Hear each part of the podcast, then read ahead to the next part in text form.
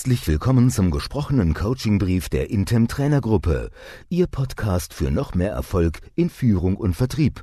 Weitere Informationen finden Sie auch unter www.intem.de. Erstkontakt per Anruf, Mailbox und E-Mail. Fünf Tipps und Strategien, mit denen Sie Ihre Erfolgsquote spürbar steigern. Tipp 1. Nicht zu schnell aufgeben. Es ist Glückssache, wenn Sie einen möglichen Neukunden direkt beim ersten Anruf erwischen. In der Regel sorgt gerade ein Meeting, ein wichtiger Termin oder irgendein anderer Grund dafür, dass Sie nur die Mailbox oder einen Kollegen erreichen. Die entscheidende Frage lautet dann, wie oft versuchen Sie danach noch einmal, den möglichen Kunden zu erreichen? Die meisten Verkäufer geben zu früh auf, und wer es hartnäckig weiter versucht, macht deutlich mehr Kontakte. Das sind die Ergebnisse einer Untersuchung, die von der Zeitschrift Harvard Business Review in Zusammenarbeit mit dem US-Unternehmen Inside Sale veröffentlicht wurden. Rund 90 Prozent aller Verkäufer versuchen es maximal dreimal. Bei diesen drei Versuchen erreichen sie im Schnitt rund 70 Prozent der Neukunden. Wer jedoch sechs Anrufversuche startet, spricht mit 90 Prozent der möglichen Neukunden und hat die Chance, den Verkauf zu starten oder einen Termin auszumachen. Das sind 20 Prozent mehr, die über den Erfolg entscheiden können. Tipp 2. Fassen Sie sich kurz in E-Mails und bei Mailbox-Nachrichten. Wenn Sie bei einem Neukunden, zu dem Sie Kontakt aufbauen wollen, nur die Mailbox erreichen, ist es sinnvoll, eine Nachricht zu hinterlassen.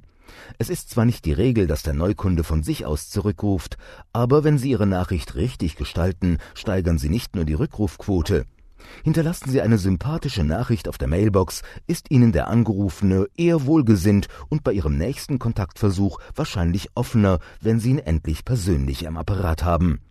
Die wichtigste Regel dabei, fassen Sie sich kurz.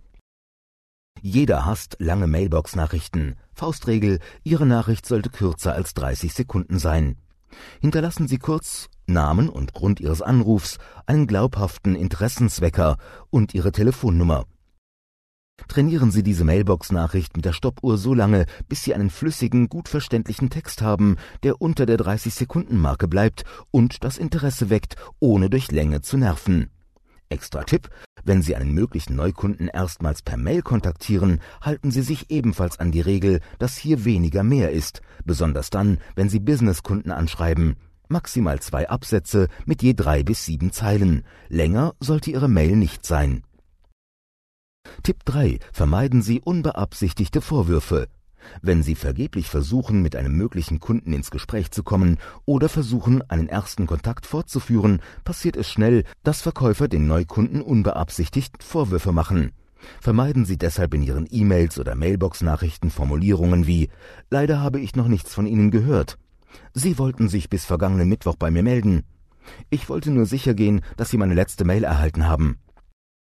Durch solche Formulierungen fühlt sich der Angesprochene unter Druck gesetzt. Viele werden dann aussteigen und den Kontakt beenden.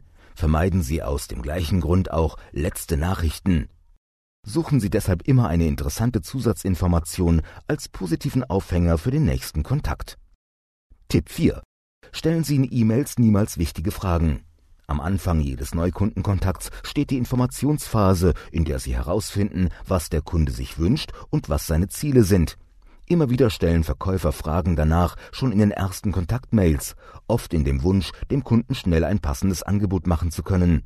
Doch Vorsicht mit Informationsfragen per E-Mail. Den meisten Kunden ist es unangenehm, solche Fragen schriftlich zu beantworten. Das heißt für Sie, warten Sie mit Fragen zur Situation des Kunden bis zum richtigen Moment, wenn Sie sich kennengelernt haben.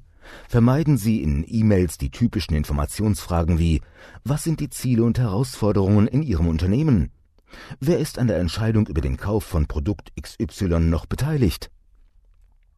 Tipp 5. Gestalten Sie Ihre Kontakt-E-Mails nüchtern.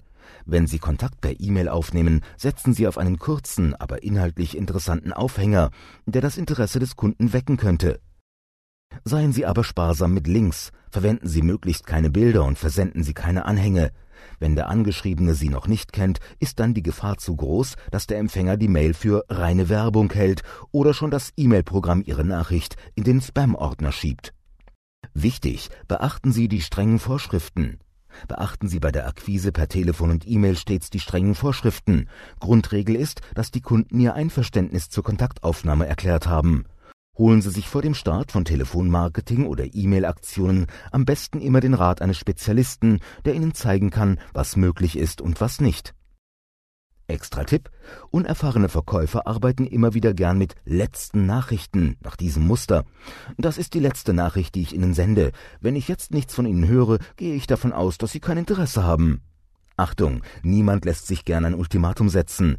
Wenn Sie von einem Kunden auch nach vielen Versuchen nichts hören, stoppen Sie einfach Ihre Mails oder Anrufe und versuchen Sie es in einem halben Jahr noch einmal von vorn. Dann ist vielleicht ein besserer Zeitpunkt. Wir wünschen Ihnen viel Erfolg bei der Umsetzung. Wenn Sie weitere Themen wünschen, sprechen Sie einfach Ihren Intem-Trainer an.